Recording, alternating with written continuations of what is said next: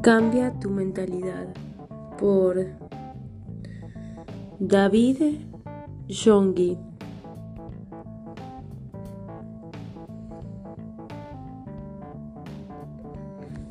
La actitud frente al desafío.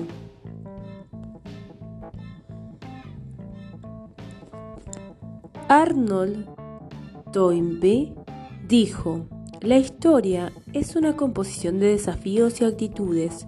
Todo problema, por más que sea pequeño, es seguido por una actitud y se crea una nueva historia cuando es acompañado por una actitud correcta. En esta época los desafíos abundan en todo el orbe, así como la revolución industrial ha sido un gran desafío para el hombre. Hoy, al, hacer un análisis del secreto del éxito, se descubrió que este anciano había aprendido a usar la computadora con acceso a Internet y, eso lo ayudó a estar al tanto de los cambios de precios al ámbito al ámbito nacional como en el internacional. a través de esto, el anciano, viendo la tendencia y los precios, despachaba la mercancía. Por ejemplo, si en Busan, la segunda ciudad más importante de Corea del Sur, subía el precio de los huevos, despachaba toda la mercancía hacia esa zona. Si así sucediera en Seúl, no dudaba en remitir rápidamente la mercancía para la ciudad capital y si subía en Japón inmediatamente se contactaba con los exportadores y la enviaba a ese país. Todo esto le produjo un gran beneficio y sobre todo una poderosa red de negocios a pesar de ser un anciano que vivía en el campo, en el campo se abrió un camino en el mundo a través de la internet para la venta de huevos, lo que le permitió expandir su mercado, pero los los que se manejaban especulando con la suerte terminaron en la quiebra. Este es un ejemplo claro de cuán importante es la informática. De ahora en adelante será indispensable para las personas que tengan buenas y pequeñas y medianas empresas meterse en el diluvio de la información y obtener muy, muy, detalladamente toda la información posible para mantener su empresa estable. Esta es la manera de actuar competitivamente frente al gran desafío. Ya nadie podrá escaparse del desafío. Esta advertencia no solo es para los empresarios e inversionistas, sino también para los pastores. Los pastores deben conocer cómo vive la gente y sus colegas para poder prepararse para la fase más difícil, para plantar iglesias, y estamos orando y apoyando financieramente por tres años hasta que la iglesia pueda afirmarse en la zona. ¿Qué haremos ante el desafío de plantar nuevas iglesias? ¿Seremos los Saules o los Davises de este tiempo? Este es el desafío que Dios nos ha dado a todos nosotros. Luego una pregunta, ¿escribiremos una nueva historia o nos conformaremos y nos detendremos? Este es otro desafío. Dios nos, nos presenta pequeños y grandes desafíos a lo largo de nuestras vidas. Es mi vida y los desafíos los acepto si yo quiero. Es lo que decimos. Este pensamiento erróneo, pues Dios ya ha determinado nuestras sendas, nos guía por ese camino. Si queremos saber hacia dónde Él nos guía, debemos averiguar qué clase de desafío se nos presenta delante de nosotros. ¿Cuáles tengo yo en mi vida? Esto es importante que debemos percibir. Debemos mirar qué clase de Goliates, de Goliaths se nos avecinan. Goliat llega y nos desafía. Si tomamos una actitud como la que tomó David, seremos los protagonistas de una nueva historia. Sin embargo, para tomar una actitud así debemos prepararnos. Por ejemplo, piense en los escaladores de montañas. Primero deben inspeccionar detalladamente el camino montañoso y dejando eh, de predicar la palabra durante muchos años. Sin embargo, siento un nuevo compromiso de prepararme aún más para predicar la palabra en todo el orbe. Deseo de todo corazón poder cosechar la mayor cantidad de fruto posible si tomo la actitud que tomó Saúl ante el desafío que le presentó. Sé que no podrá entrar en la nueva historia, pero si tomó la actitud de fe que tomó David, sé que escribiré una nueva historia en el área del evangelismo. Hermanos, anhelo de todo corazón que Dios los ilumine para que cada uno de ustedes pueda discernir el gran desafío que Dios les ha encomendado. Cuando tomen la actitud correcta y logren el éxito, Dios los galardonará. Dios los llevará a otra dimensión de vida y los encomendará a otro desafío. Existen desafíos de nivel nacional, el desafío que fue otorgado a mi nación en la reforma política y el proceso económico. Lamentablemente la política de nuestro país todavía no ha podido liberarse de su antiguo estilo. En las elecciones vemos que la gente vota con una serie de ideas que no aportan para, para, el progreso de nuestra nación, así como el lugar de nacimiento y la institución educacional del, del candidato. Si no tomamos medidas adecuadas con relación a la reforma política, la misma no progresará. Ahora nuestra nación deberá tomar una actitud para reforma política. Nosotros los coreanos del sur debemos votar a candidatos que se comprometan con el pueblo y que deban y que lleven al país hacia un camino mejor. AINCO. Si vemos la Tierra geográficamente, notaremos que las regiones en donde el clima es templado son más extensas y los recursos naturales son casi limitados. Por supuesto, por, por, otro lado, hay regiones en donde el clima es muy frío, la tierra no es fértil y los recursos naturales son muy escasos. Por tanto, los países que se encuentran en las regiones tropicales, al no tener un clima muy frío durante todo el año, no necesitan gastar mucho gas ni petróleo.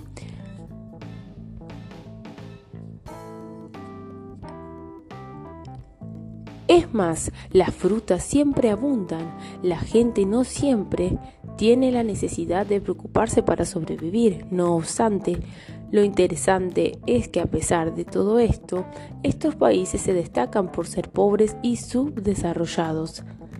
Por otro lado, los países que no cuentan con muchos recursos naturales, tales como el norte de Europa y América del Norte, son actualmente los países más desarrollados del mundo. En los países tales como Noruega, Dinamarca, Suecia y Finlandia, durante el invierno, el sol permanece apenas desde las 10 de la mañana hasta las 3 de la tarde, lo que obliga a la gente a soportar una larga noche fría. Lo, sorprendente es que las regiones que cuentan con pocos recursos naturales son los que más se han desarrollado. Un par de décadas atrás, cuando mi país estaba prácticamente en las ruinas, fui a Europa en una oportunidad y les pedí, por favor, ayúdennos. Y en lugar de darme una respuesta, me hicieron una pregunta. ¿Nieva en Corea? Les, les respondí que sí y entonces con mucha extrañeza me preguntaron otra vez, pero si nieva, ¿cómo es posible que vivan mal? Sucede lo siguiente, en las regiones donde, donde nieva, las personas deben trabajar duro para preparar la calefacción y demás cosas que antes de que llegue el invierno. Es por eso que están que están acostumbrados a un estilo de vida diligente. Por esta razón los europeos toman como algo extraño el hecho de que los países de regiones frías vivan pobres. Hoy los países más desarrollados del mundo se encuentran en las regiones más frías y no fértiles. Son personas que trabajan desde muy temprano por la mañana hasta muy tarde por la noche para poder acumular las provisiones. Por supuesto, cabe destacar que Dios les dio su bendición, sin embargo la bendición de Dios es dada a, la persona que vive en un alto nivel, con empeño. La Biblia nos enseña, no pondrás bozal al buey cuando trillaré. Deuteronomio 25.4, Corintios 9.9, 1, Timoteo 5:18. La palabra de Dios nos enseña que le pongamos un bozal al buey cuando descansa. Otro ejemplo es que la Biblia no nos enseña mirad a, las, mirad a las aves que están posadas en la rama del árbol o mirad a las aves que están durmiendo en el nido. Definitivamente no. Lo que está escrito es Mirad a las aves del cielo, vuestro Padre Celestial las alimenta. Mateo 6, 6 26. Dios bendice a las personas diligentes, a los hombres con ahínco, no bendice a la gente perezosa. Lo mismo ocurre en el ministerio. Dios acoge y escoge a personas que se entregan al máximo en su lugar de trabajo. Si vemos en el Antiguo Testamento, 1 Reyes 19 narra con como Eliseo es un escogido para ser el sucesor de Elías, Dios le dijo a Elías, unge a Eliseo para que te reemplace como profeta. Cuando Elías fue a buscarlo, vio que Eliseo araba la tierra con doce yuntas. Una yunta son dos bueyes. Por ende, Eliseo araba la tierra con veinticuatro bueyes. Esto nos muestra cuán diligente era. Cuando Dios iba a escoger al sucesor de Elías, no escogió a un hombre que estaba descansando debajo de un árbol, escogió a uno diligente que estaba labrando en el campo. Es muy conmovedor ver las diversas situaciones en que Jesús llamó a sus discípulos. Los discípulos que escogió Jesús eran pescadores que trabajaban duro. Pedro y Andrés fueron llamados cuando echaban sus redes. Santiago y Juan cuando remendaban las suyas. Mateo fue llamado cuando estaba sentado en el banco de los tributos públicos, cobrando los impuestos. De esta manera Jesús escogió a los hombres que conformarían el grupo de sus discípulos, personas con mucho ahínco, y Pablo era diligente. En Hechos 14 leemos que Pablo había sido apedreado en su primer viaje misionero a Listra y había sido herido a tal punto que casi pierde la vida. Los mismos que habían apedreado a Pablo estaban convencidos de que había muerto y lo llevaron y abandonaron fuera de la ciudad. Sin embargo, Pablo, sin, sin haber recibido asistencia médica, se lanzó otra vez a proclamar el Evangelio en aquella ciudad al día siguiente.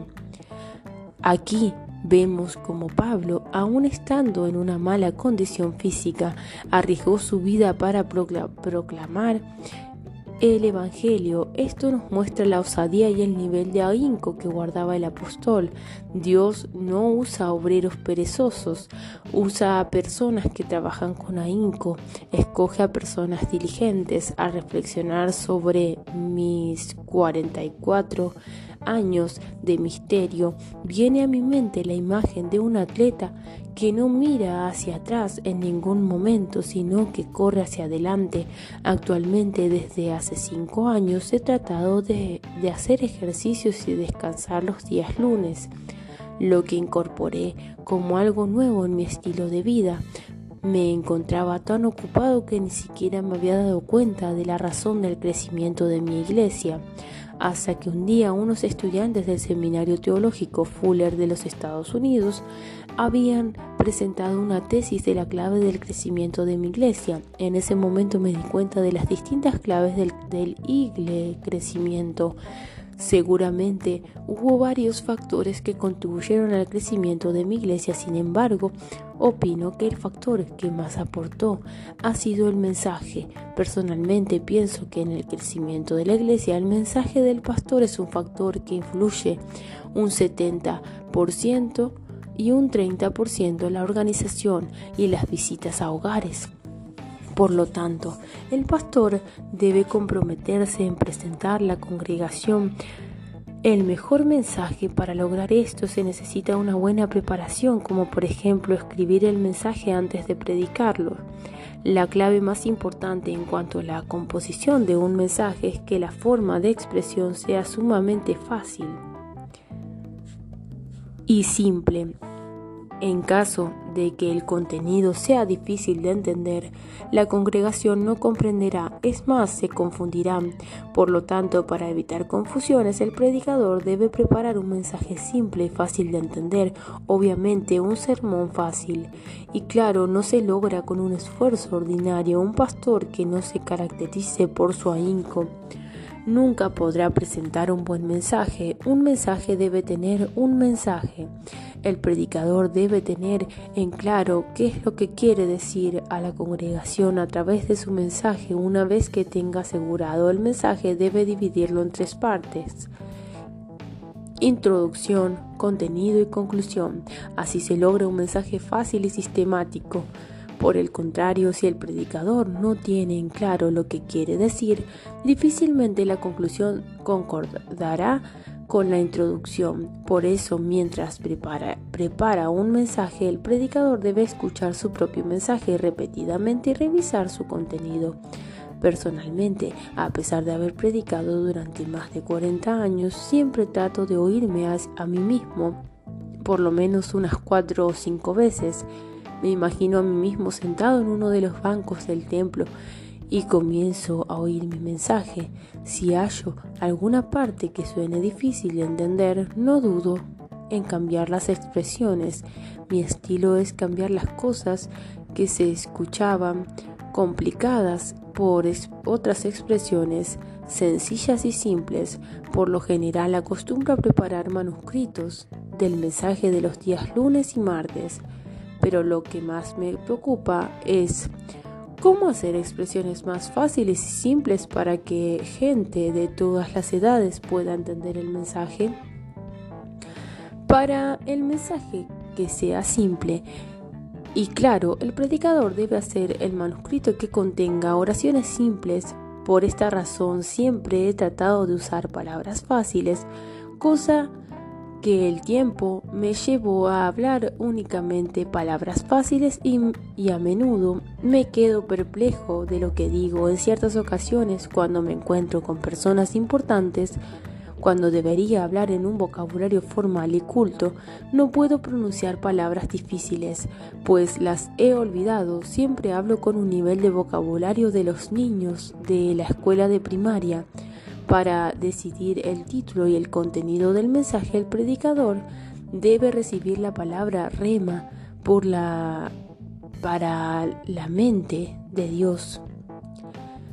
Si Dios no da el rema, no tendrá ningún sentido. Es como accionar el gatillo de una pistola sin proyectiles, solamente se oirá un clic. Si no se recibe el rema, por más que se lea todas las páginas de la Biblia, no pasará de ser un libro de historia, será solo una buena lección. Pero si recibimos rema de parte de Dios, las palabras se convierte en viva y eficaz.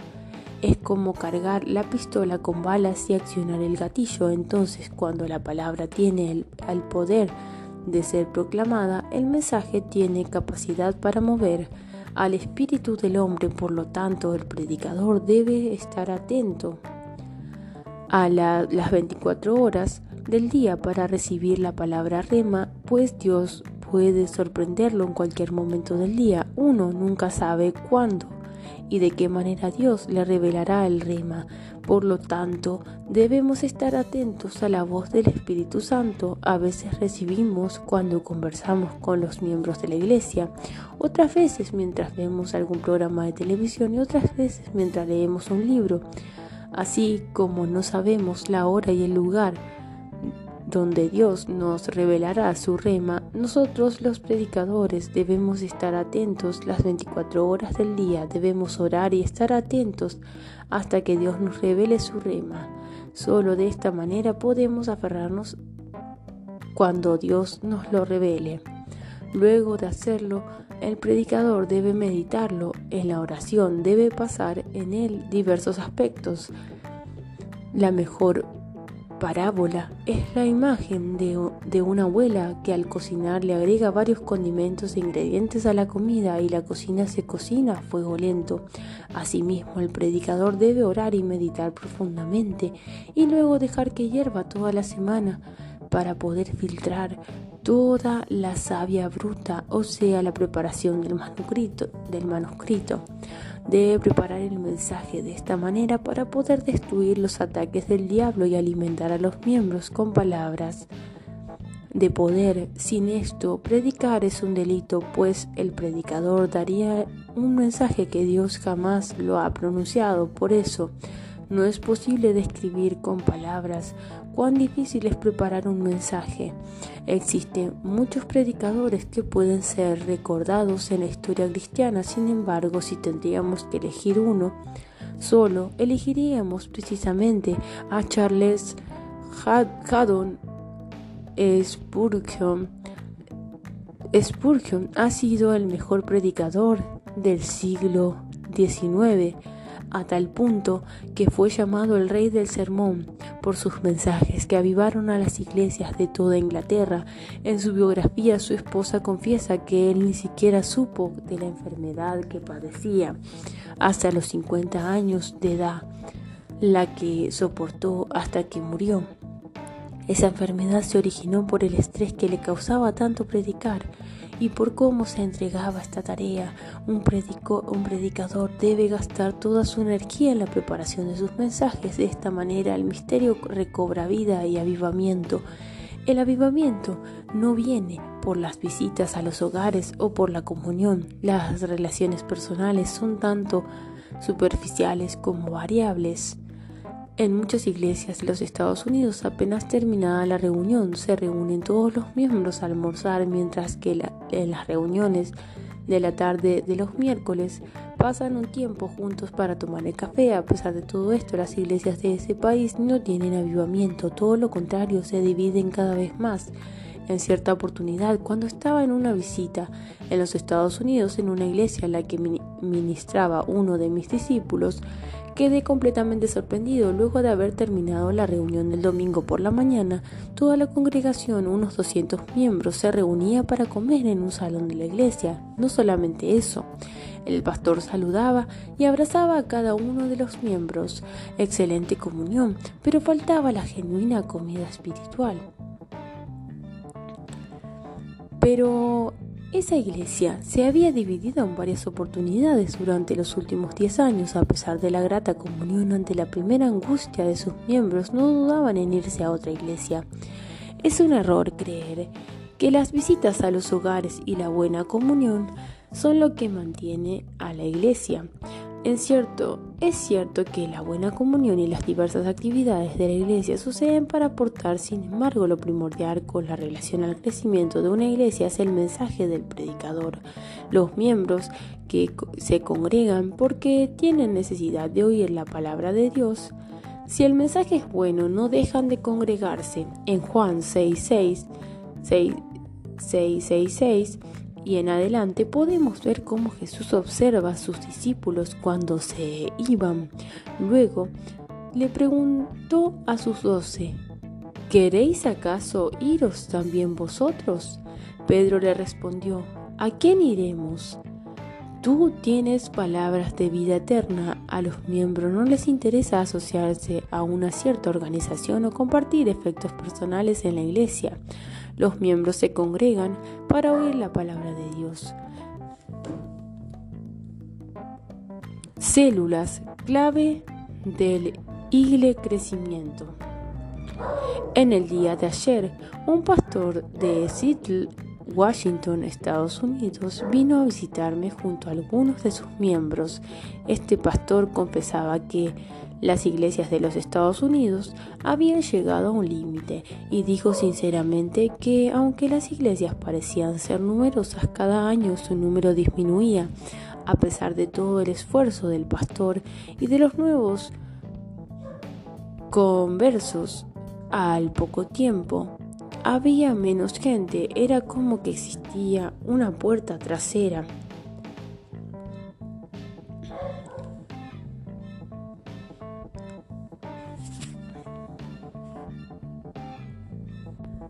Con el transcurso del tiempo, las personas se están volviendo más y más individualistas. La noción de colectividad se está perdiendo. Al ver que la educación y la formación se perciben más rápidamente a través de una simple computadora, las personas tienden, a depender de ella y no de otras personas. Ya no sienten necesidad de ir a un lugar a otro para adquirir información, para hacerse amigos o realizar compras. En pocas palabras, la computadora puede ahorrarnos tiempo en todo aspecto. Al entrar en la era digital, el hombre tiende a mantenerse en el mundo del anonimato. Trata de vivir una vida aislada de los demás. Evita reunirse en masa, por ejemplo, al llegar a sus hogares, rehusan comunicarse con alguien, prefieren mantenerse aislados. Esto no solamente pasa en los Estados Unidos, sino en todo el mundo. Hoy los jóvenes en nuestro país llegan a sus casas lo más rápido posible para sentarse frente al monitor y chatear. Al familiarizarnos más con las computadoras, nos aislamos más de las relaciones personales. Las iglesias hoy deben adaptarse rápidamente a los cambios de esta era para poder mantener su crecimiento y las células, las reuniones de pequeños grupos en sus hogares son la única clave del crecimiento. Cada vez que tengo una oportunidad de hablar sobre células en el exterior, enfatizo lo siguiente, las células son como una red de pesca. Para que la iglesia crezca, debemos tener a los Pedros, Jacobos y Juanes y, y por último a los Pablos. Pedro fue llamado mientras lanzaba sus redes, Jacobo mientras remendaba las suyas y, y Pablo mientras trabajaba en la confección de carpas. Deben haber personas que cumplan estos roles para que una iglesia crezca. Entonces, ¿cómo funciona el misterio de las células? Primero deben lanzarse las redes tal y como lo hizo Pedro.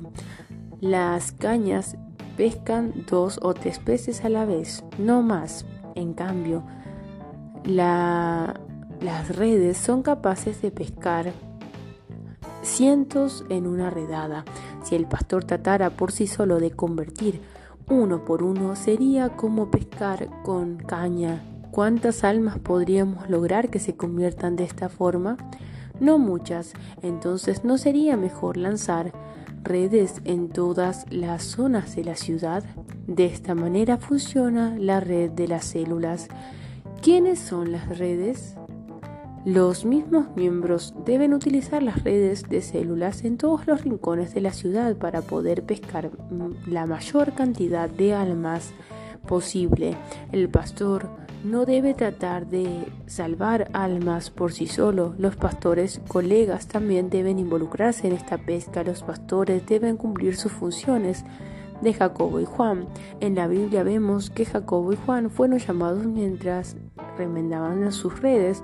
Durante la pesca puede suceder que la red se desgarre y se forme un agujero por donde se pierde la pesca. Las redes de las células son iguales, porque es usual que los líderes no estén bien capacitados o porque se enfermen o muden, lo que provocaría un agujero enorme en la red. Por lo tanto, debe hacer líderes que se capaciten, que puedan reemplazar al ex líder de la célula. En otras palabras, remendar la red. Entonces, ¿cuál es el rol del pastor? El pastor es como Pablo, debe preparar la carpa y consolidar a los nuevos miembros que se acercan a las iglesias.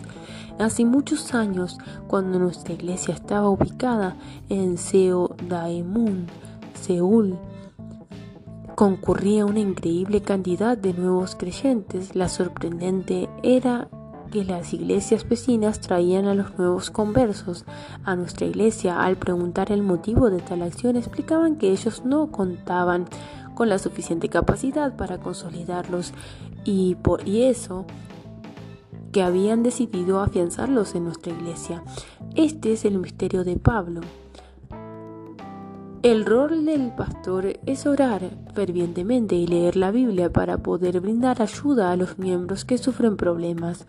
Por más que en las células se predique la palabra y tengan nuevos creyentes, si el mensaje del pastor no es inspirado y no satisface las necesidades de la gente, dejarán de asistir a la iglesia, por más que en el trabajo del líder de las células sea excelente si el pastor falla en cumplir satisfactoriamente su rol, todo será en vano.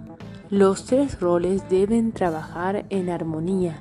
Primero, los miembros deben lanzar redes y pescar la mayor cantidad de almas posible. Luego, los líderes que están capacitados deben remendar las redes que se rompen. Y por último, el pastor debe guiar los nuevos creyentes a la carpa, a la iglesia, para luego consolidarlos allí. En un defecto, un defecto en cualquiera de estas tres facetas hará que la iglesia cese su crecimiento. La razón de nuestra iglesia ha logrado mantener su ritmo de crecimiento fue gracias a la armonía en cada faceta. Nuestra iglesia siempre ha mantenido una excelente organización. Los pastores que estaban en el liderato de cada misterio animaban a los líderes de las células y se producía un agujero en la red. Inmediatamente entrenaban a otro líder para que lo reemplazara. Obviamente, yo también tenía que utilizar todas mis fuerzas para alimentar a los miembros con la palabra de Dios, lamentablemente. En estos momentos mi iglesia tiene dos debilidades. Primero, la dinámica de las células ha disminuido drásticamente. Con el paso del tiempo, los líderes de las células han perdido la pasión por el Evangelio. En tiempos difíciles, los líderes estaban llenos de Espíritu Santo y predicaban el reino de Dios en lugar de a otro.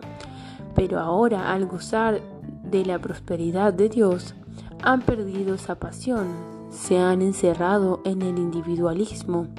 Mientras yo tenga una buena vida cristiana es suficiente. ¿Para qué complicar? ¿Para qué he de complicarme la vida visitando y ayudando a otros? Esto es lo que muchos líderes dicen, líderes dicen hoy. Y es por eso que las redes se encuentran rotas. Mi esfuerzo personal es en vano sin la ayuda de los líderes de las células. Creo que este problema es más grave que tiene mi iglesia. Segundo, la eficiencia de los pastores ha disminuido. El rol de los pastores es revisar las redes y remendarlas en caso de ser necesario. Deben entrenar, visitar y animar a los líderes de las células, apoyarlos en su tarea, pero esto no pasa en este momento en mi iglesia. Hemos olvidado el trabajo en forma sistemática. Y hasta hemos olvidado el objetivo principal, el resultado de todo ha resultado en el estancamiento del crecimiento de la iglesia. Aún así, mi iglesia muestra indicios de un gran avivamiento, un gran movimiento de oración se manifestará en cada célula. Dios avivará mi iglesia una vez más a través de este nuevo mover y toda la nación será restaurada. Nosotros, con una nueva organización de las células, nos hemos fortalecido recobrando el sueño. Una, nueva oportunidad para la revitalización de la iglesia ha sido establecida. Las células serán reorganizadas y reforzadas. De la misma manera que daremos un nuevo entusiasmo a los miembros con relación a las células. Los corazones que estaban deprimidos han recobrado una vez más esa pasión para trabajar para la gloria del Señor. Esto es obra del Espíritu Santo. Cuando el misterio de células esté bien administrado nuevamente, la iglesia experimentará un gran crecimiento. Si el pastor trata de pescar solo, sin, contar con la ayuda de células, jamás podrá guiar a más de 3.000 personas a través de las células podemos alimentar a los miembros todos los días. Los miembros necesitan alimento espiritual y protección. El mundo nos amenaza con muchas pruebas del diablo y nos quiere robar, matar y destruir. Y para eso el enemigo usa los problemas personales, familiares, laborales, etc para luego hacernos frustrar y, sufrir, frustrar y sufrir. Así se logra que los miembros se desilusionen y se queden sin esperanzas. Es por eso que se necesitan ser alimentados cada día. El pastor no puede estar pendiente de todos los miembros, tampoco los pastores pueden hacerlo, pero sí los líderes de las células en caso de que algún líder o pastor se encuentra en dificultades, la mejor medida de sus colegas puede ser tomar es ir de visita con algunos hermanos y orar por él.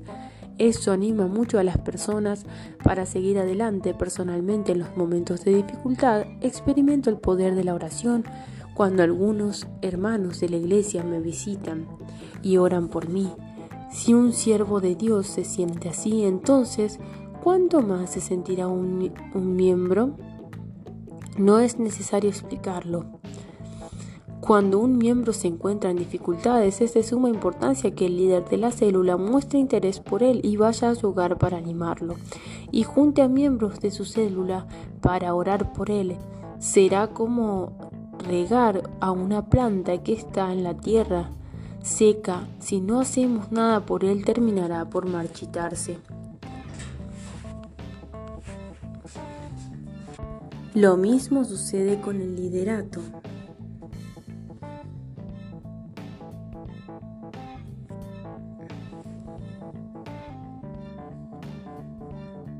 Debemos dar con esas dos palabras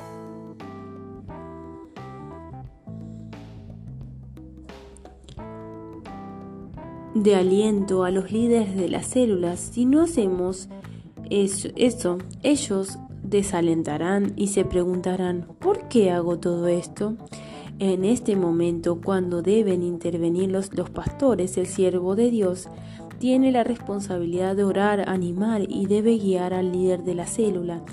Sin este sistema el crecimiento de la iglesia se hace imposible. No importa cuánto se predique ante el primer huracán, todo se derrumba fácilmente.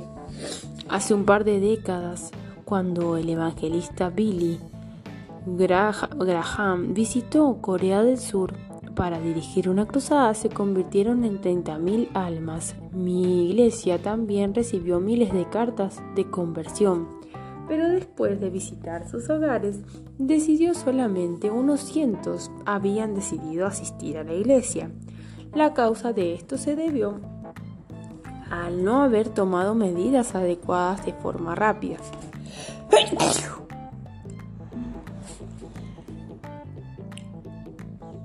Cambia tu mentalidad. Cambia tu mentalidad. Les había recomendado a los pastores de mi iglesia ver una película japonesa titulada Popoya, que se llamaría en español El banderillero. Muchos me dijeron que era muy monótona y aburrida. Yo la había visto hacía un tiempo a pesar de que había leído la novela y sabía la trama, a pesar, a decir verdad, la película no fue tan interesante como el libro, de todas maneras tiene un mensaje conmovedor. Luego de la Segunda Guerra Mundial de Japón, se encontraba en una profunda depresión económica. Era una época en que los funcionarios de este país no recibían un salario digno ni siquiera la, una pensión para jubilarse.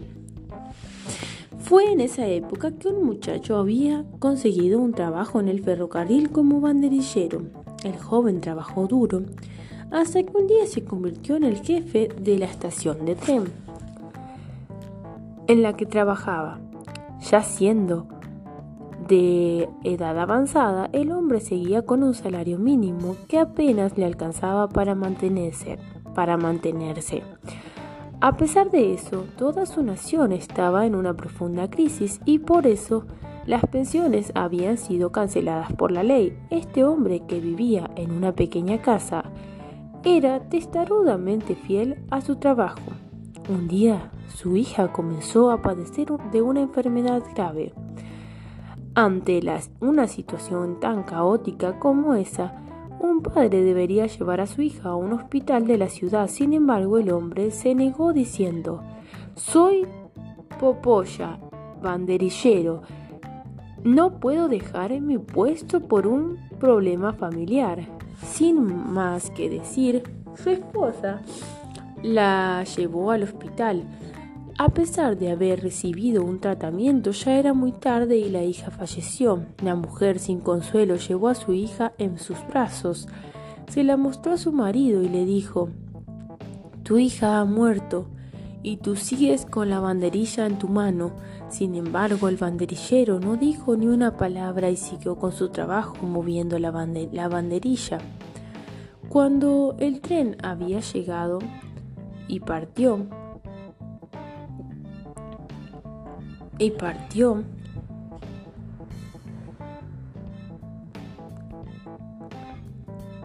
para la estación. Luego de un tiempo la mujer contrajo una enfermedad grave. Propongo la misma hipótesis ante una situación tan caótica. ¿Un esposo no debería acompañarla al hospital?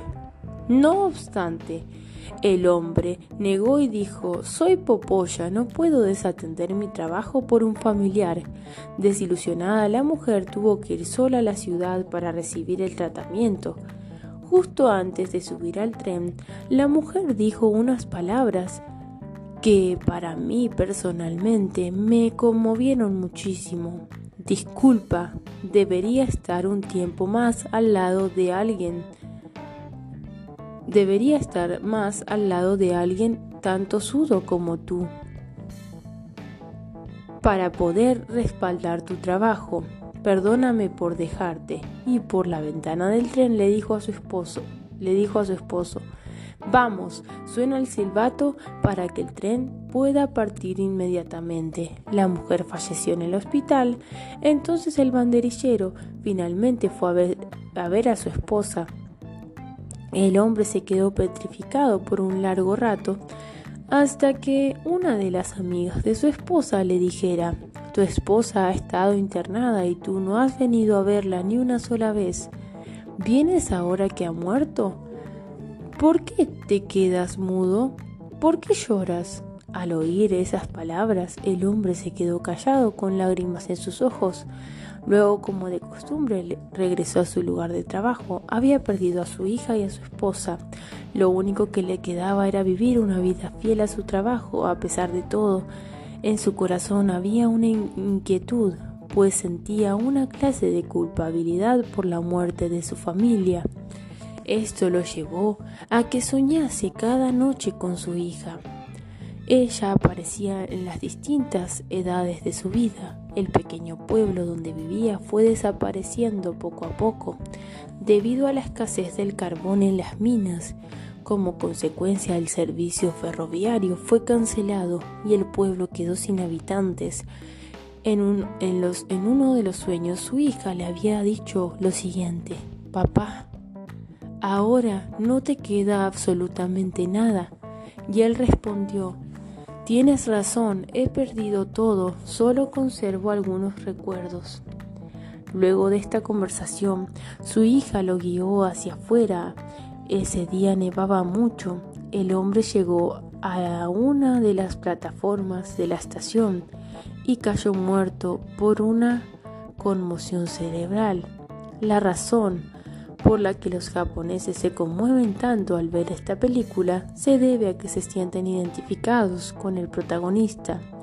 Los que no conocen la cultura japonesa jamás podrán entender este tipo de mentalidad, aunque algunos entenderán algo del carácter étnico de los japoneses a través de la novela llevada al cine. Los japoneses son muy fieles y responsables al trabajo.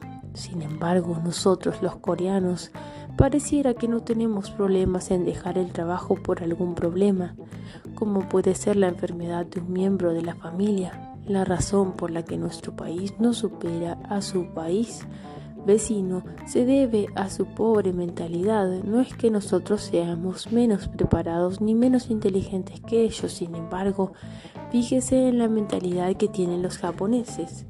Nadie inspecciona a un, a un banderillero que trabaja en el campo. Además, el tren pasa una sola vez por día a las 5 de la tarde, lo que significa que este hombre tiene un horario que no lo obliga a madrugar ni tampoco sale tarde de su trabajo. Tan solo debe estar en la estación en el momento que llega y sale el tren. No obstante, este hombre era tan fiel a su trabajo que cumplía su horario y no abandonaba su trabajo por un problema familiar. Ahora póngase en lugar de este hombre. ¿Qué hubiera hecho usted? El banderillero madruga para ir a su trabajo. El tren llega una sola vez al día. Podría haber llevado a su hija y a su esposa al hospital sin desatender la llegada o la partida del tren. Un día les pregunté bromeando, en caso de que ocurriese una guerra entre Corea y Japón, ¿por qué país lucharían ustedes? Ellos respondieron, somos empleados suyos, doctor Cho. Usted es nuestro líder. Haremos lo que nos diga usted. Si nos dice que luchemos por Corea, lucharemos por Corea. Y si nos dice por Japón, lucharemos por nuestro país. Es increíble la fidelidad que muestran los japoneses.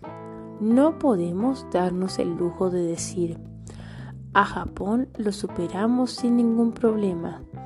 No, no es tan difícil como pensamos. En la película se ve reflejada. La vida social de los japoneses nunca tratan de trabajar a medias, tampoco les interesa mucho el contrato. Lo que más les importa es el trabajo y el rendimiento colectivo de la empresa para que trabajan. Ellos sacrifican más su horario de trabajo por asuntos personales. Es como que lo toman demasiado en serio. Nosotros los coreanos comentamos la película y decimos que fue pésima y aburrida. Esto es porque la forma de vivir de nosotros es muy distinta a la de ellos. ¿Qué haríamos si fuéramos el protagonista? No madrugaríamos, iríamos tarde al trabajo y no haríamos las cosas como se deben, pues pensaríamos que nadie nos vigila, diríamos, ¿para qué levantarme temprano? Me despertaré tarde e iré a trabajar poco antes de que llegue el tren. Esto es lo que haríamos. Es por eso que a nosotros, al ver la película, decimos, ¿habrá alguien tan tonto como ese? ¿Cómo puede ser tan descorazonado? para no acompañar a su hija y a su esposa al hospital. Yo les había recomendado ver esa película en la reunión de pastores de mi iglesia y pregunté a algunos qué pensaban. Para mi sorpresa, muchos me dijeron, Pastor, he visto la película, a decir verdad, era tan aburrida que no sabía qué hacer. Al oír esas palabras vino a mi mente la pobre mentalidad que tenemos en comparación de los japoneses. ¿Por qué? Porque no somos capaces de entender la vida del protagonista de, este film. No podemos entenderla desde una perspectiva coreana. Tan solo vemos al protagonista como una persona tonta y decimos, ¿qué clase de bruto es ese? ¿Acaso no se da cuenta que hay cosas más importantes en la vida? ¿Cómo puede ser alguien tan terco? Si nadie le va a dar su, su reconocimiento por su trabajo, pero se debe a esta mentalidad que los japoneses pudieron restaurar su país hasta convertirlo en una de las más grandes potencias del mundo.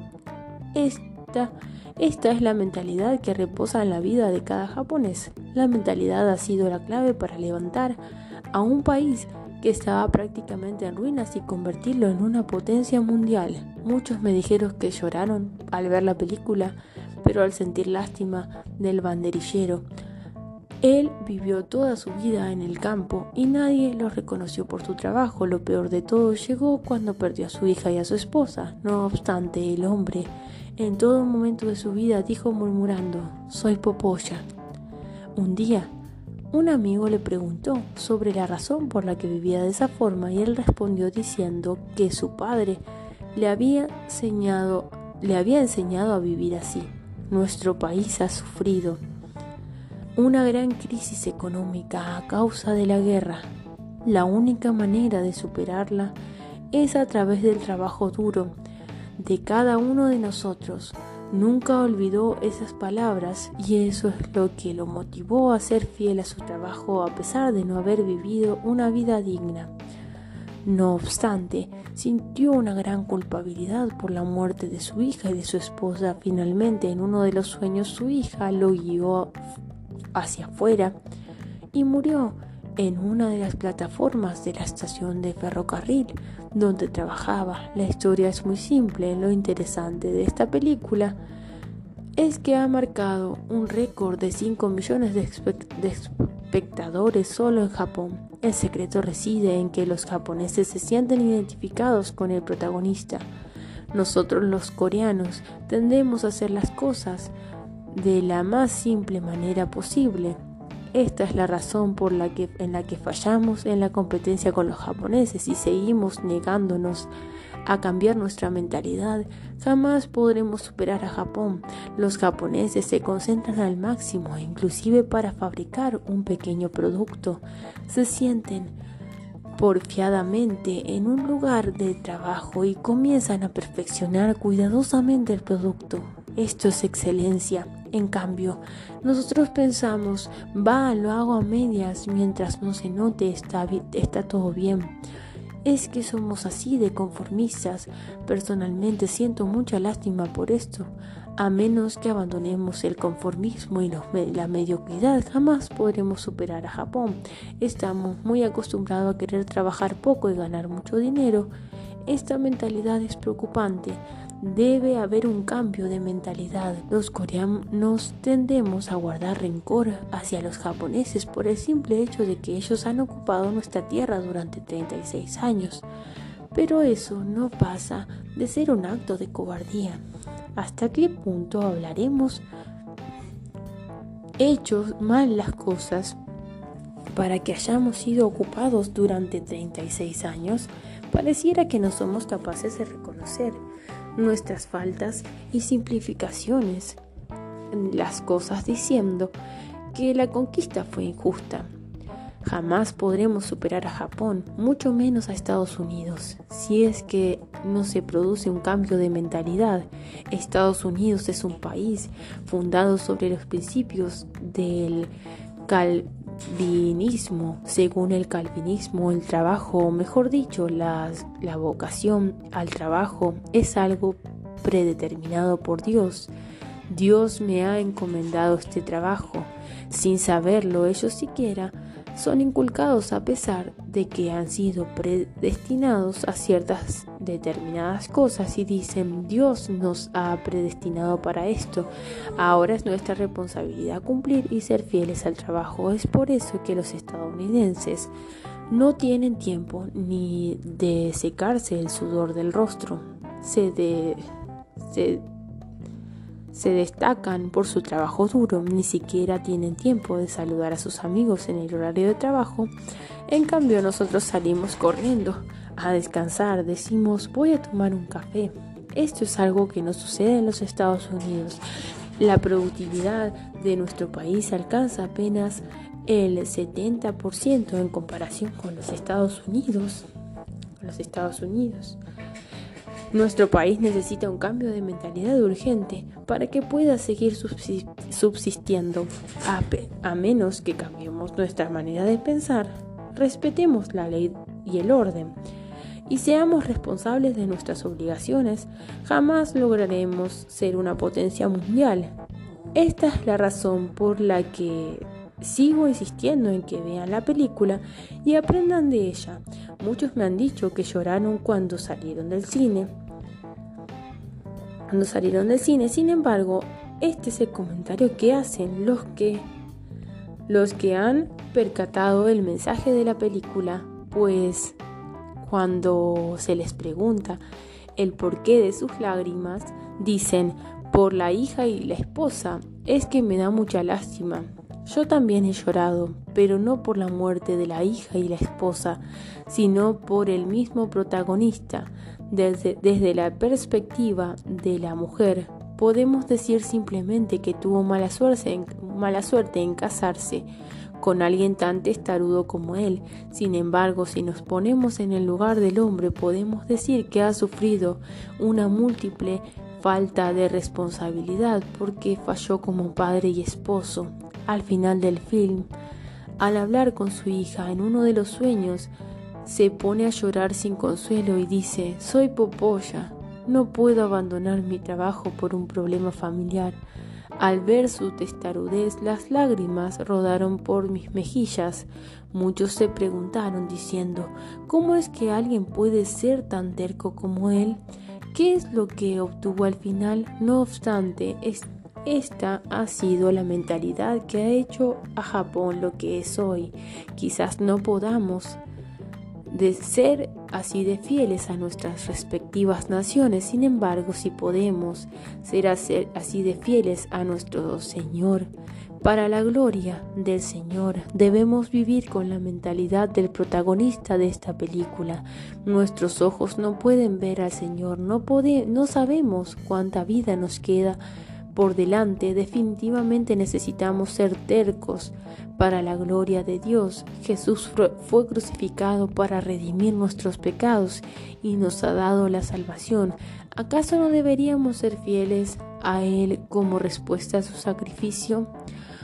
Hoy hay muchos creyentes que dicen, creer está bien, pero no pienso que sea necesario algo más. O sí, lo creo, solo que no quiero volverme fanático.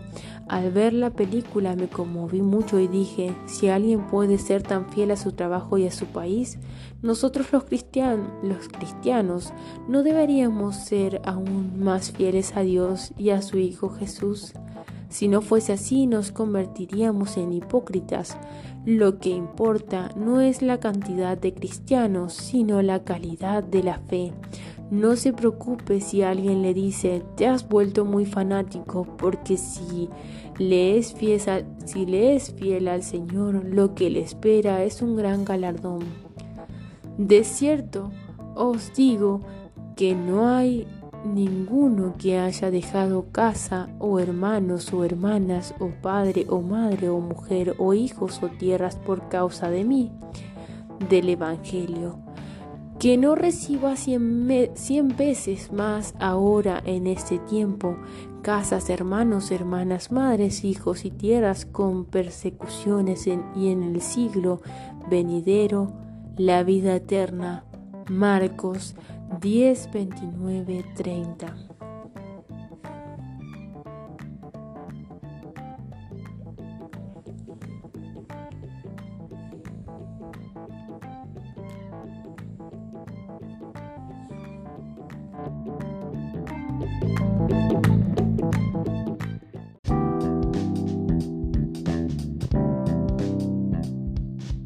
Un hombre contagioso.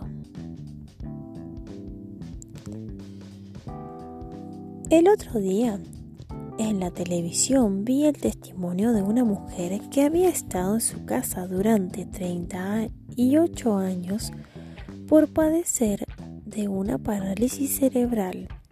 El padre no la dejó salir ni siquiera un solo día de su vida porque sentía vergüenza por la forma en que caminaba su hija.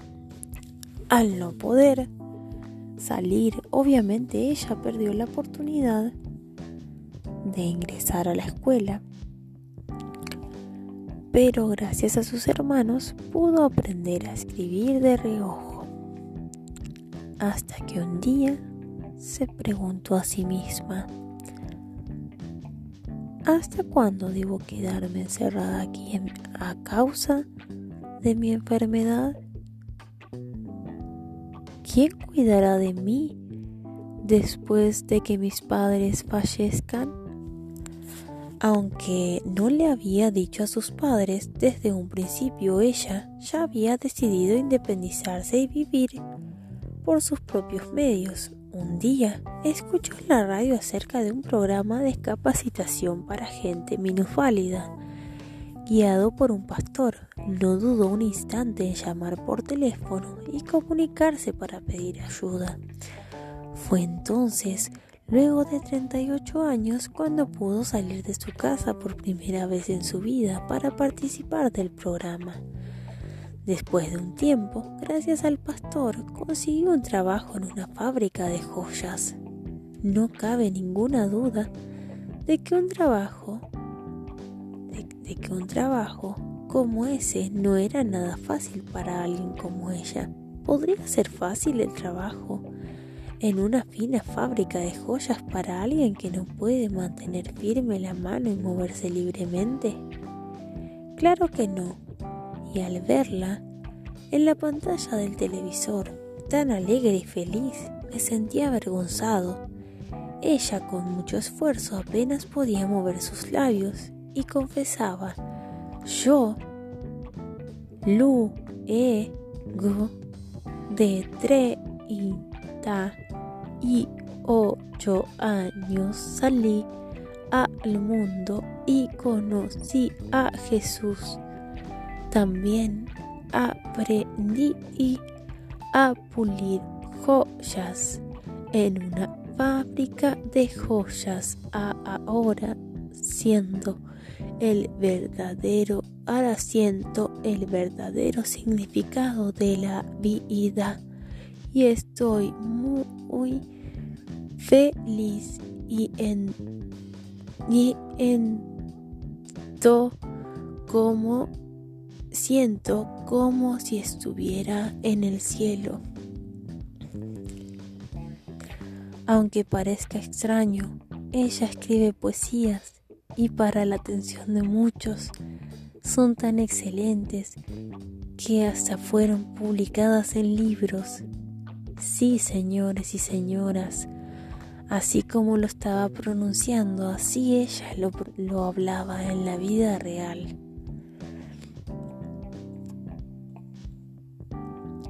A pesar de no que no sé hablar muy bien, la gente me eh, dice que soy una poetisa profesional. Cada una de sus palabras era positiva, optimista y llena de esperanza.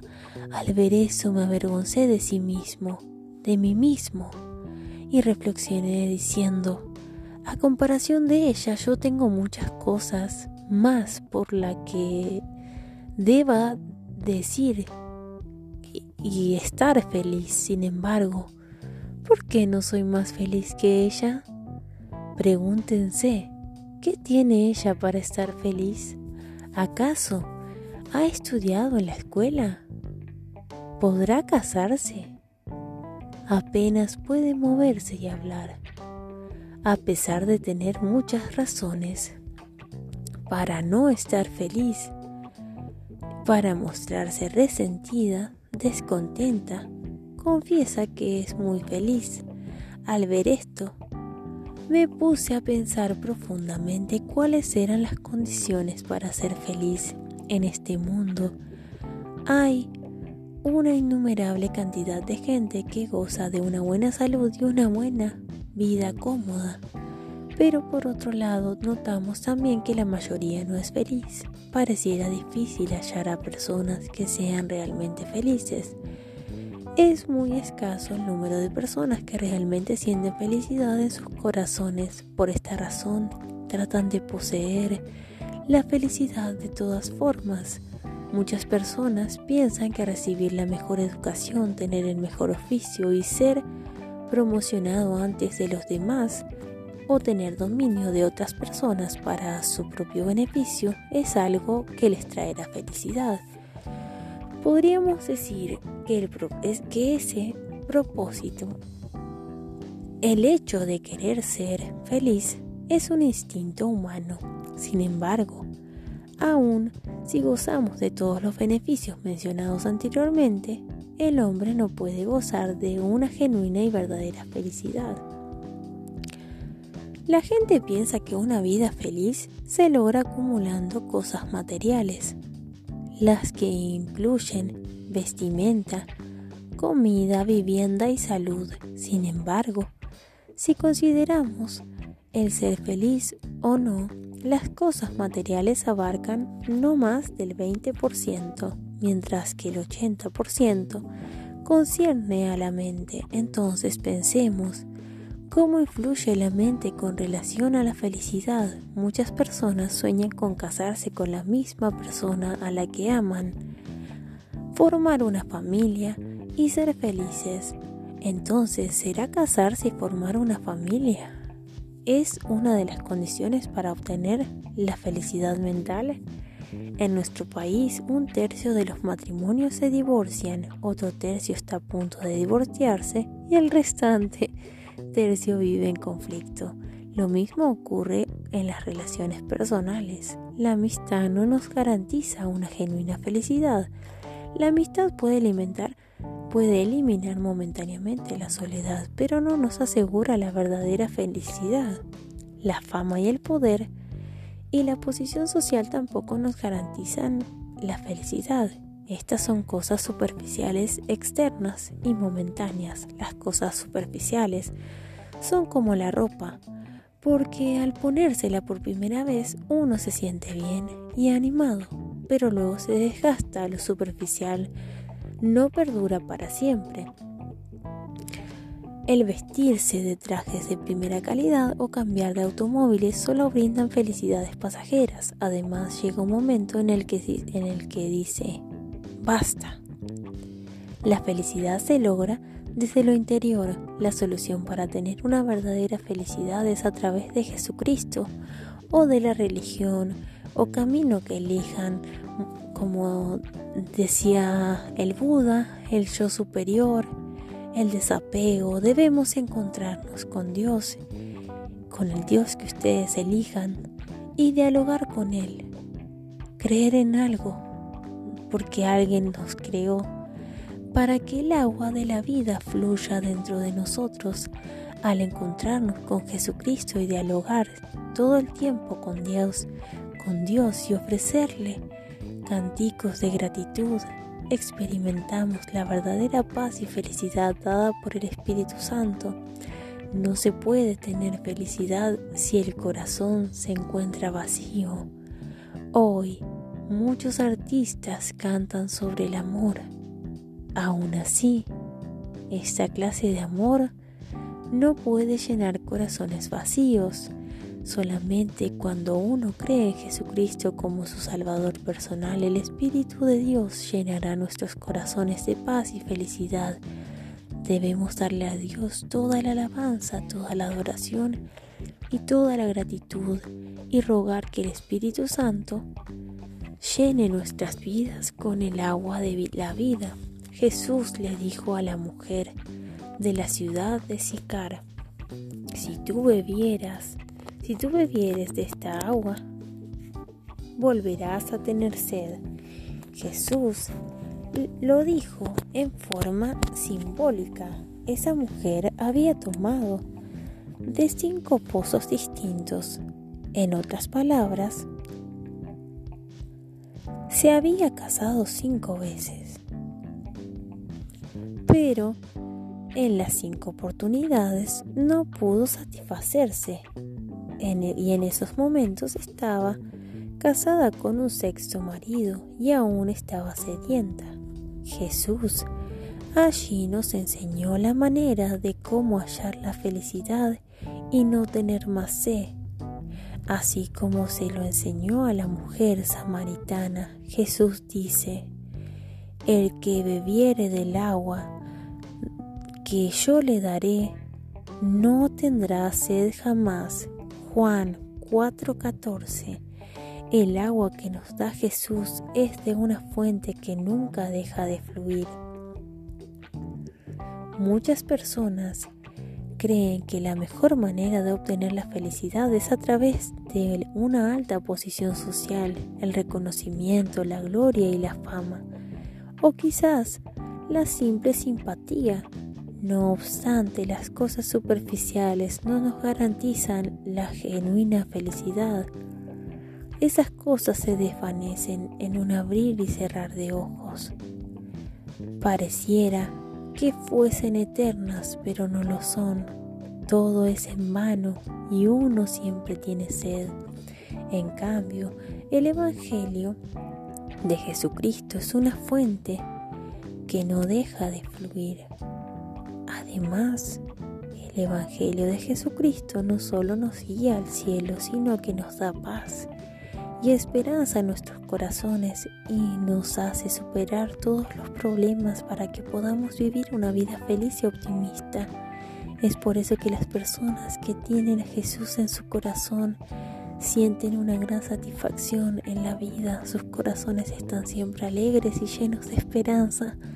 Miran la vida con los antojos, el optimismo y el positivismo y viven una vida feliz si usted piensa que si estuviera en un mejor ambiente podría ser más feliz, esto es un error. No lo será, por más que pasen miles de años. Nuestras vidas son sacudidas por pequeñas y grandes turbulencias debido a esto. Vayamos en hallar paz interior. No obstante, debemos guardar en mente que estas adversidades pueden volverse en grandes beneficios. Un lago tranquilo no puede remover los sedientos con su propia fuerza, los, sedimentos con su propia fuerza. Eso se debe a la falta de oxígeno en el agua. Para que el agua pueda purificarse por sí sola debe ser abastecida con oxígeno. Por lo tanto, se necesitan de las tempestades, porque gracias a las mismas el oxígeno se hace abundante y permite que los peces y las plantas puedan vivir.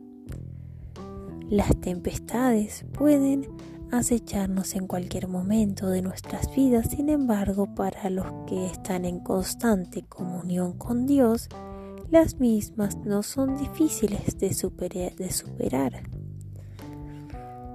De superar es más, podemos conseguirlo a través de las tempestades en nuestras estancadas vidas que ahora se encuentran truncadas y con muchos sedimentos, pero pueden ser purificadas. Las olas tienen un efecto de purificación. Si una familia nunca experimenta una crisis, jamás podrá experimentar avances en sus relaciones sentimentales a veces se necesita de una tempestad para que la familia sea refinada. A través de una fuerte discusión se produce una purificación. Tanto el marido como la esposa pueden reflexionar sobre sus fallas y confesar sus equivocaciones.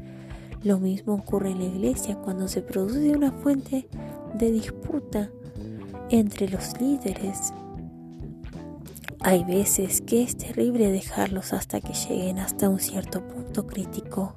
Esto se debe a que la disputa puede hacer que cada uno de ellos reflexione sobre los problemas y retire sus sedimentos, que se purifique.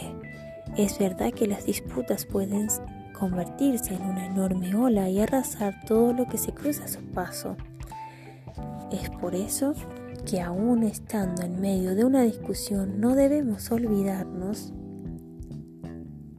de la felicidad. Es beneficioso tener pequeños altercados de vez en cuando porque a través de esto la congregación se compromete a orar y a servir más en ese instante que el Espíritu Santo puede obrar en nuestras vidas. Siempre hay un amanecer después de una larga noche oscura nuestra felicidad se logra únicamente con con una constante comunión con Cristo y con Jesucristo. Tanto en los buenos como en los malos momentos no debemos olvidarnos de mantener esa comunión a través de la confusión.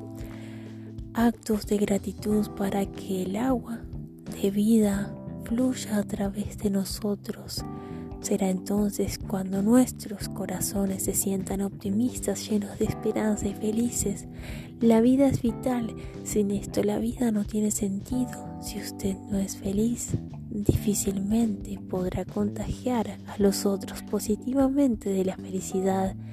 La mujer que padecía de una parálisis cerebral durante 38 años se veía muy feliz y relataba sus aspiraciones cuando decía, con lo que me resta de mi vida deseo el Evangelio. Desde que conocí a Jesús, soy una persona feliz a tal punto que siento que estoy en el cielo, a pesar de su apariencia y su vestimenta. No eran muy agradables, su rostro se veía como si fuera una persona más feliz del mundo. Ella decía reiteradamente, yo, oh y a dedicar mi vida para proclamar el Evangelio. El canal de televisión que transmitía este programa no era un canal cristiano. Obviamente, el locutor trataba de dirigir la conversación por otro lado, pero ella seguía insistiendo y decía, yo voy a dedicar mi vida a Jesús. No entiendo por qué la gente no cree en él. Sí, ento, el res, sí, él reside la verdadera felicidad. En ese momento quedé pensando y pensé, ah, ella sí que es una verdadera hija de Dios. Es una verdadera discípula de Jesús. Podría estar quejándose de la sociedad y de sus padres, pero se veía tan feliz en esos momentos.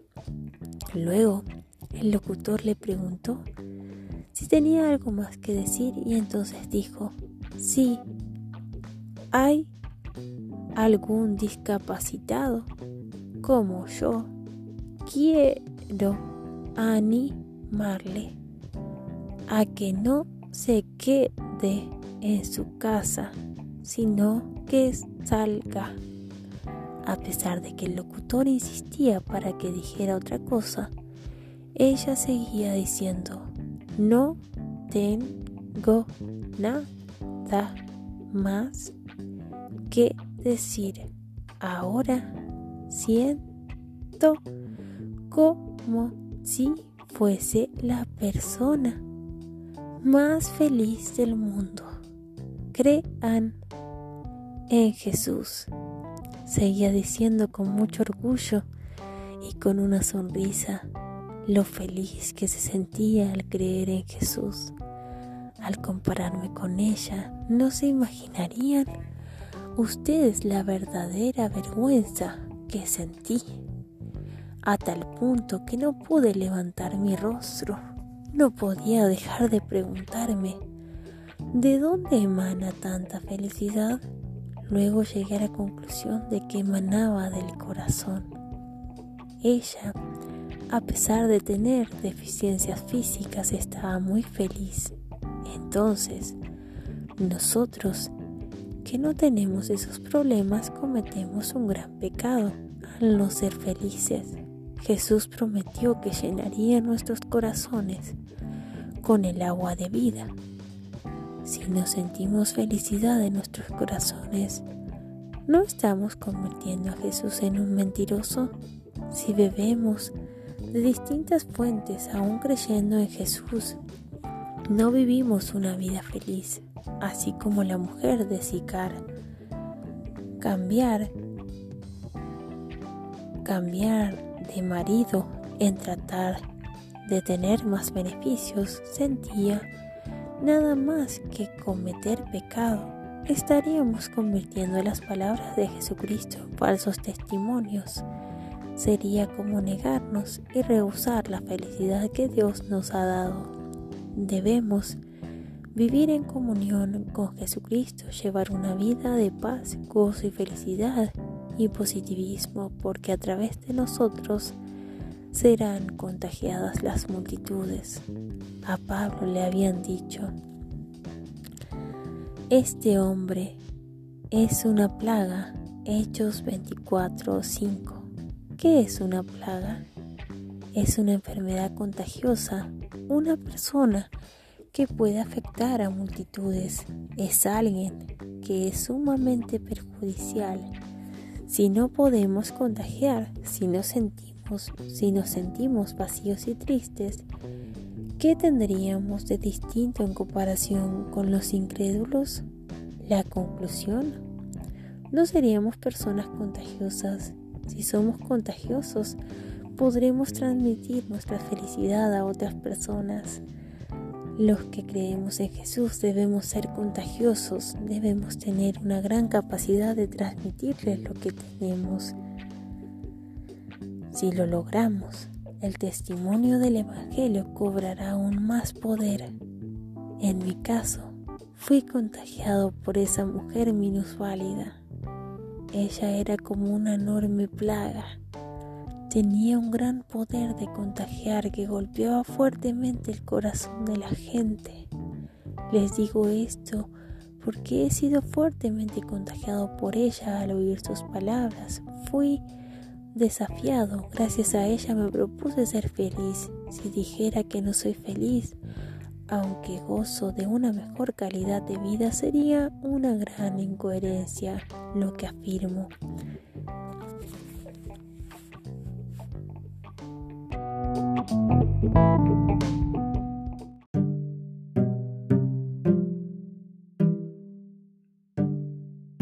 Gracias a esa mujer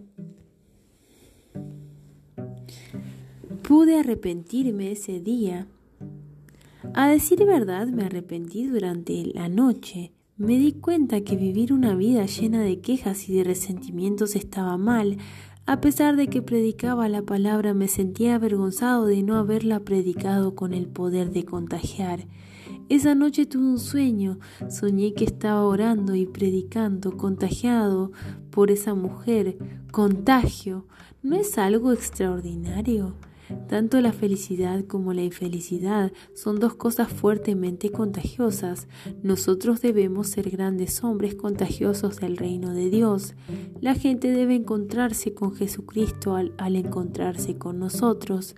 No debemos tomarlo como un oficio, tan solo debemos pensar que somos personas contagiosas a tal punto de regalar una sonrisa, de que otros digan ese hombre está loco.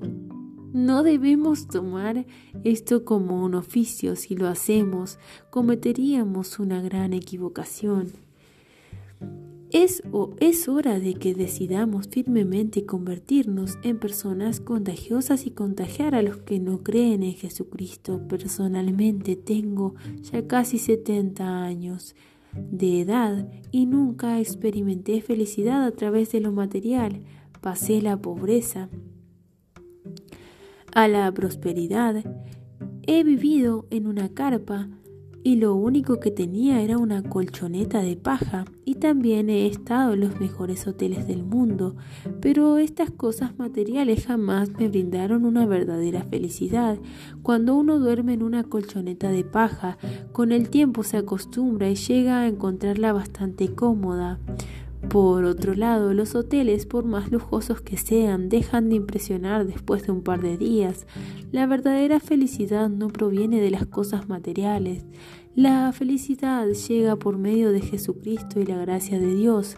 Nosotros debemos testificar de Jesús y, anunciar la gracia de Dios. Para eso debemos ser plagas del reino de Dios, para luego contagiarla. Todos, de, todos nosotros somos personas contagiosas, tanto el pastor como los miembros. A través de nosotros viene un cambio en nuestra sociedad. Por tanto, no lo tome como un oficio, conviértase en una plaga, convierta,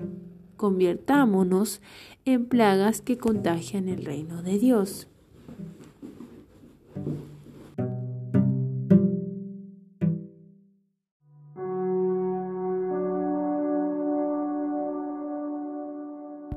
Ministerio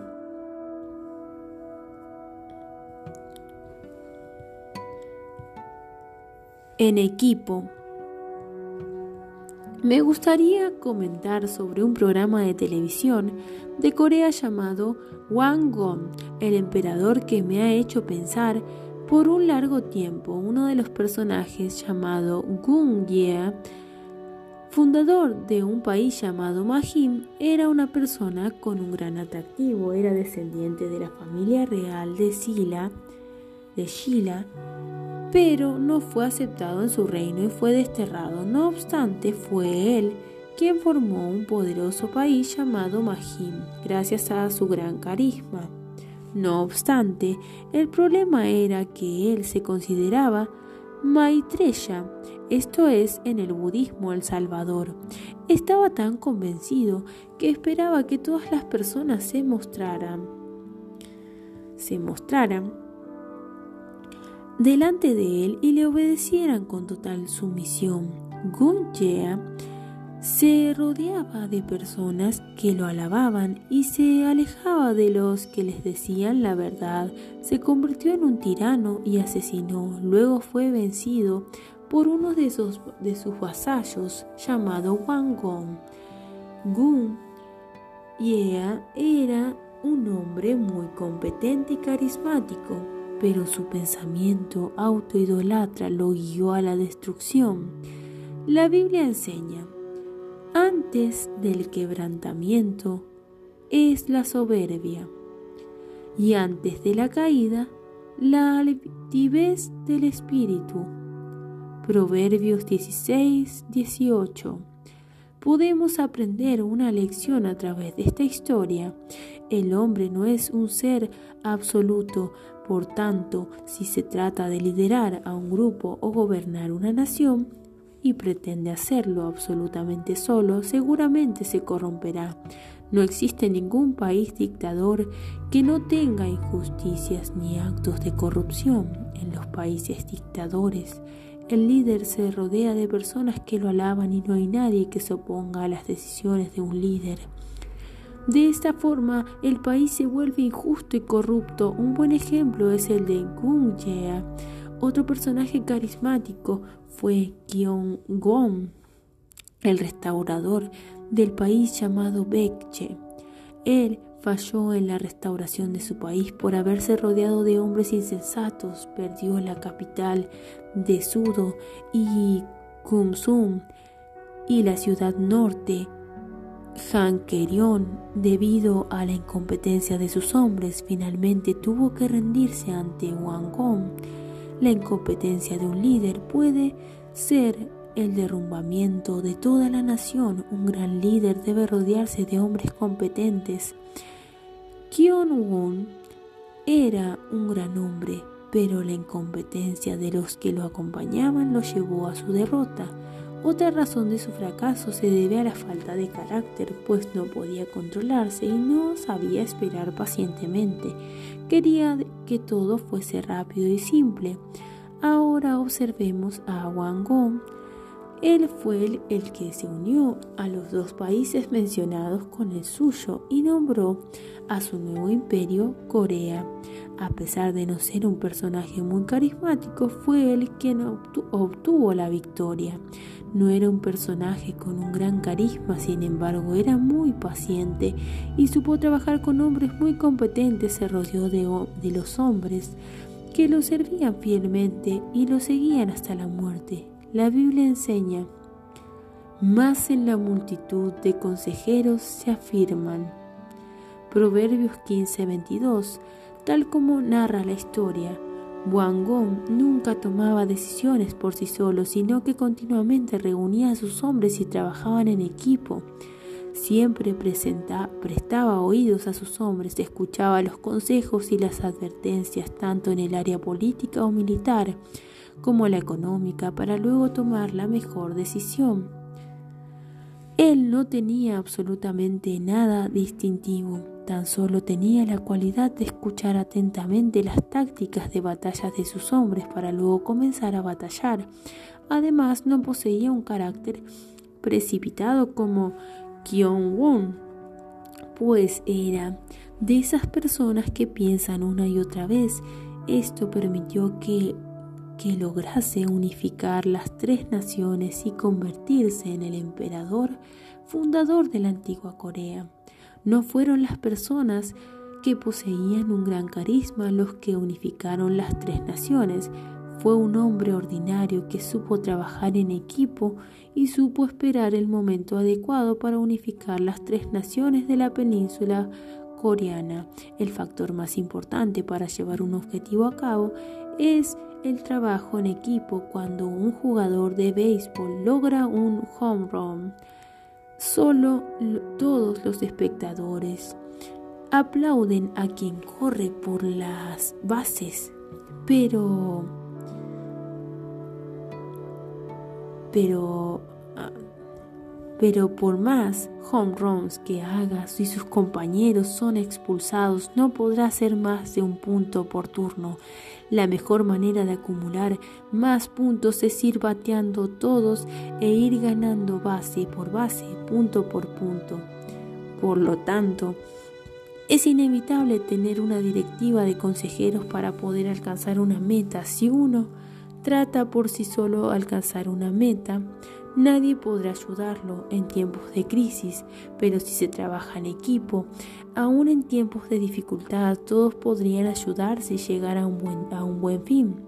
No solo yo, sino todo el equipo debe ser el que actúe en todo momento.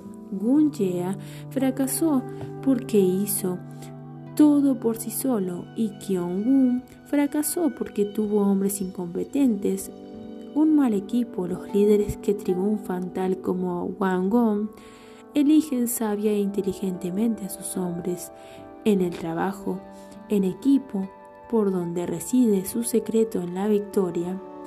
Cada uno plantea sus ideas y luego se actúa de acuerdo con la mejor de ellas. Esto, esto es ministerio en equipo. Lo mismo ocurre en la iglesia. La iglesia no prospera por la competencia de un solo hombre. Un líder ordinario que trabaje en equipo tendrá más frutos que un líder talentoso y carismático. En la sociedad de hoy no son los extraordinarios los que prosperan. Lo que se necesita para progresar es la cooperación de un equipo compuesto por personas ordinarias. En otras palabras, trabajar en equipo.